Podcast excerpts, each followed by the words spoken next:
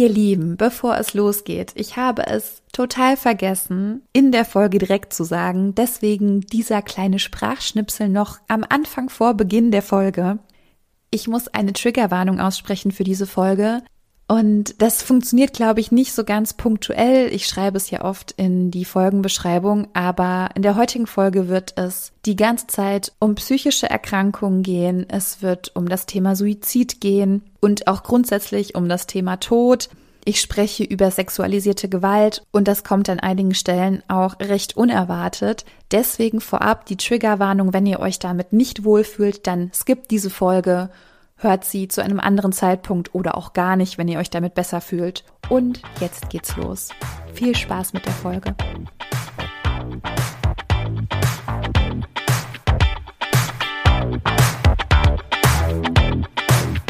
Hey Leute, herzlich willkommen zu einer neuen Folge von Die rosarote Brille. Heute besprechen wir zusammen den Film Last Night in Soho. Das ist ein Horror-Thriller von Edgar Wright der 2021 erschienen ist, also letztes Jahr noch gar nicht so alt. Und ich würde gerne jetzt mit euch meine Eindrücke zu diesem Film teilen und euch erstmal erzählen, worum es ganz grob geht, auch falls ihr den Film noch nicht kennt. Ich sag aber schon mal vorneweg, falls ihr den Film noch sehen solltet, dann hört die Folge vielleicht zu einem anderen Zeitpunkt, weil es gibt einen großen Turn am Ende des Films und wenn man den schon so vorwegnimmt, ist es, glaube ich, ein bisschen schade. In Last Night in Soho haben wir eine Protagonistin, das ist Eloise bzw. Ellie und sie zieht nach London, um Mode zu studieren. Sie ist das typische Mädchen vom Dorf, was in die große Stadt zieht und trifft in dem Studentenwohnheim, in dem sie lebt, auf eine Gruppe Kommilitoninnen, die aber ziemlich gemein zu ihr sind. Das war schon so der erste Punkt, wo ich dachte, oh Mann, diese typischen Klischees, die da ausgepackt werden, dass Frauen einander neiden, es war nicht so, dass es nicht in den Film gepasst hätte, aber es war für Ellie einfach sehr schade. Ich habe schon sehr mit ihr mitgefühlt. Daraufhin zieht sie aus dem Studentinnenwohnheim aus und zu einer älteren Frau in eine Wohnung. Sie vermietet eine kleine Dachgeschosswohnung und dann zieht sie in diese Wohnung. Und dort hat sie Visionen oder auch Träume. Sie trifft jede Nacht in ihren Visionen und Träumen auf Sandy. Das war eine junge Frau, die wahrscheinlich genau in Ellies Alter ist, die aber in den 60er Jahren in London gelebt hat, beziehungsweise in diesem Zimmer auch gewohnt hat, in dem Ellie nun wohnt. Und diese Visionen, die werden immer stärker und immer realer und am Ende des Films sieht Ellie, dass Sandy ermordet wird. Und sie möchte diesen Mord aufklären und dann kommt es zu dem besagten Twist, den ihr vielleicht erstmal skippen solltet, falls ihr den Film noch sehen möchtet. Dazu komme ich aber später. Ich möchte erstmal etwas über Ellie sprechen. Sie ist unsere Protagonistin. Sie erzählt uns diese Geschichte und ich fand sie total sympathisch. Sie ist ein liebes Mädchen, die so anfängt in ihr selbstständiges Leben zu starten. Und ich glaube, viele Drinnies können sich mit ihr identifizieren, denn sie ist auch so ein bisschen sonderbar. Sie hat, glaube ich, nicht so viele Friends. Das wird uns zumindest nicht gezeigt, ob sie in dem Ort, in dem sie vorher gelebt hat, sehr viele Freundinnen um sich hatte. Sie wird ja von ihren neuen KommilitonInnen ziemlich abgelehnt, weil sie eben als Sonderbauch eingeschätzt wird, weil sie sich ihre Kleider selber näht und keine Designerkleidung trägt. Es gibt eigentlich nur eine Person, die sich mit ihr anfreundet und sie sympathisch findet. Und da schließt man sie, glaube ich, schon einfach ins Herz. Also ich fand sie auf jeden Fall ganz, ganz bezaubernd. Ellie hat schon immer Visionen. Diese Gabe sag ich mal, nennen wir es mal Gabe, hat sie von ihrer Großmutter. Und ihre Großmutter hat auch immer gesagt, dass sie besonders ist, weil sie eben Dinge schneller spürt oder anders wahrnimmt als andere Menschen. Und ihre Mutter hatte diese Gabe nicht, aber ihre Großmutter hat das und Ellie hat das nun auch. Wenn sie das so beschreibt, würde ich darauf tippen, dass Ellies Grandma und auch Ellie wahrscheinlich hypersensibel sind oder einfach sensibler als andere Menschen. Das war so mein erster Gedanke. Oh Gott, Entschuldigung. Ich habe gerade noch so ein bisschen Salzstangen gegessen. Jetzt ist mein Mund irgendwie noch so. Hm. Tut mir leid, wenn es jetzt irgendwie schmatzt, ne? Es ist hochprofessionell hier einfach dieser Podcast. So, kommen wir mal zurück zu Ellie. Ellie hat nämlich, ich glaube schon immer, Visionen von ihrer Mom. Diese hat, wie wir dann später erfahren werden, Suizid begangen, als sie sieben Jahre alt war. Und als Ellie dann in dieses freie Zimmer zieht, in dieses Einzelzimmer, wo sie dann endlich alleine wohnt und nicht mehr von ihren KommilitonInnen genervt wird, beginnt sie jetzt von Sandy zu träumen. Sandy war in den 60er Jahren eine junge Frau, die berühmt werden wollte oder bekannt werden wollte. Sie wollte in den Clubs der Stadt eine bekannte Sängerin werden. Und Ellie träumt von Sandy und erfährt dann in ihren Visionen, dass Sandy benutzt und reingelegt wurde. Sie begleitet Sandy Nacht für Nacht und ist auch teilweise sie. Also sie wird dann zu Sandy und ist sozusagen in ihrem Körper. Das klingt ein bisschen komisch, aber es ist eigentlich genauso. Woraufhin auch Ellie beginnt, sich in ihrem ganz normalen Alltag so zu kleiden und so auszusehen wie Sandy. Also sie färbt sich auch die Haare blond und tupiert diese auch so, wie es eben in den 60er Jahren Mode war. Das fand ich so ein bisschen seltsam, warum sie dann plötzlich versucht, auch Sandy zu sein in ihrem echten Leben? Also vielleicht habe ich da einfach nur aktuell keine Antwort drauf und vielleicht kommt die mir so in zwei Tagen. Es ist nämlich ganz oft so, dass ich mir auch in Bezug auf die Filme und Serien hier Fragen stelle und irgendwann macht es dann Klick. Das ist dann schon lange, lange nach Aufnahme der Folge. Aber gut, so ist das ja manchmal. Vielleicht habt ihr da ja auch eine Idee, eine Meinung dazu. Irgendwann werden Ellies Visionen und Träume aber so belastend, dass sie auch ihren Alltag beeinträchtigen. Also sie sieht auch Erscheinungen tagsüber, sie sieht auch Menschen oder Schatten und Schemen tagsüber, die eigentlich gar nicht da sind. An diesem Punkt war es für mich sehr offensichtlich, dass sie eine Psychose hat. Also klar, ne, ich habe kein Fachwissen und man soll ja auch nicht so auf Entfernung diagnostizieren. Und ich meine, klar, es ist auch ein Film und alles, ja, aber für mich war sie so gefährdet, und psychisch so beeinträchtigt, dass ich mich auch gefragt habe, warum sie das selber nicht erkannt hat. Ich meine, klar, man erkennt es auch nicht selber, wenn man schon an so einem Punkt in seinem Leben ist. Das ist auch klar, also für mich. Ich konnte das auch nachvollziehen. Aber gerade im Hinblick darauf, was ihrer Mom passiert ist, und sie hat uns ja erzählt, dass es ihrer Mom psychisch nicht gut ging und sie deshalb ihr Leben beendet hat.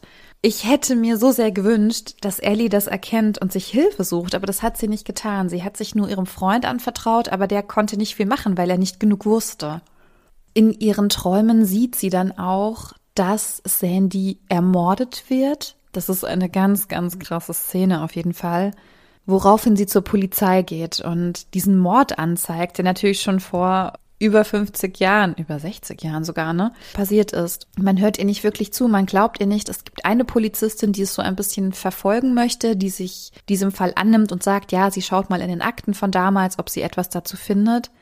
Aber wenn man das von außen betrachtet und eben nicht Ellies Erfahrungen hat und Ellies Bilder sieht, die sie nun mal sieht, dann sieht es nach einer ganz, ganz starken Psychose aus und das sieht sehr gefährlich aus. Und sie gefährdet sich auch selbst. Also sie bringt sich auf jeden Fall in Gefahr und sie bringt auch andere Menschen in Gefahr. Denn durch diese Vision, die sie hat, ist sie auch einmal kurz davor, eine Person körperlich anzugreifen, weil sie denkt, es wäre eine andere Person. Also es ist wirklich ultra gefährlich.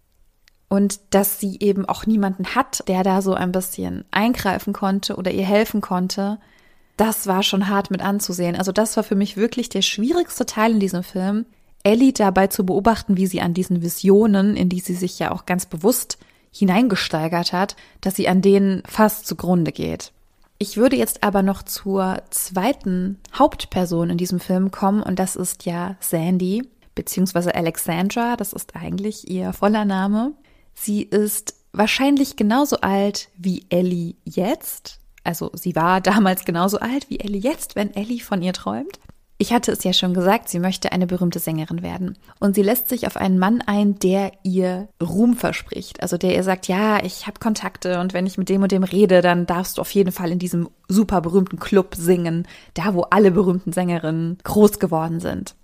Aber das passiert nicht. Er verspricht ihr das und verspricht ihr das, aber es läuft darauf hinaus, dass sie jeden Abend einem anderen Mann vorgestellt wird, von dem ihr gesagt wird, dass sie ihm gefällig sein muss, damit sie endlich berühmt wird. Und wenn sie jetzt diesen Mann noch bedient, dann wird sie endlich eine berühmte Sängerin sein.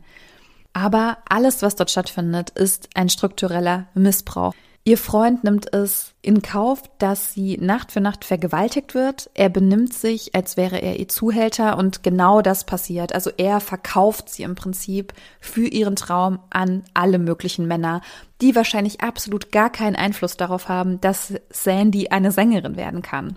Und sie denkt natürlich, sie muss das tun, weil sie ja ein Ziel hat, einen Traum hat. Und er hat ihr versprochen, mit ihr diesen Traum zu gestalten und ihr diesen Traum zu erfüllen. Und es passiert einfach nicht. Er versichert ihr, dass sie den Männern nur gefallen muss und dann werden diese Männer oder auch er sie ganz nach oben bringen. Man muss nur in der Gunst eines Mannes stehen. Er ist gewalttätig ihr gegenüber, er bedroht sie, er sagt Sätze zu ihr wie du gehörst mir und du musst das alles für mich tun. Es ist unfassbar schlimm mit anzusehen, was ihr da passiert. Und es ist trotzdem so eine Geschichte, in die man sich hineinfühlen kann, weil man sowas kennt. Also wisst ihr, was ich meine? Selbst wenn einem das nicht persönlich passiert ist, man kennt aber dieses strukturelle Verhalten. Das hat es für mich echt hart gemacht, das zu beobachten. Denn am Ende des Films wird der große Turn aufgelöst und uns erklärt und uns erzählt, nämlich diese ältere Dame, bei der Ellie das Zimmer gemietet hat, sie ist Sandy. Sie wurde eben nicht getötet, so wie Ellie das in ihrer Vision gesehen hat, Sandy erklärt uns dann auch in der Heute-Zeit, was da passiert ist. Sie sagt dann, dass ihr Körper dort nicht getötet wurde, aber ihre Seele wurde dort in diesem Zimmer getötet. Also es war sozusagen ein Symbol. Und ich habe mich gefragt, wie sie Einfluss auf diese Vision hatte, die Ellie gesehen hat. Denn Ellie hat ganz klar gesehen, dass Sandy dort getötet wurde. Was aber gar nicht passiert ist. Also offenbar hatte dieser seelische Zustand, das, was Sandy gefühlt hat, einen viel größeren Impact darauf, als das, was wirklich passiert ist.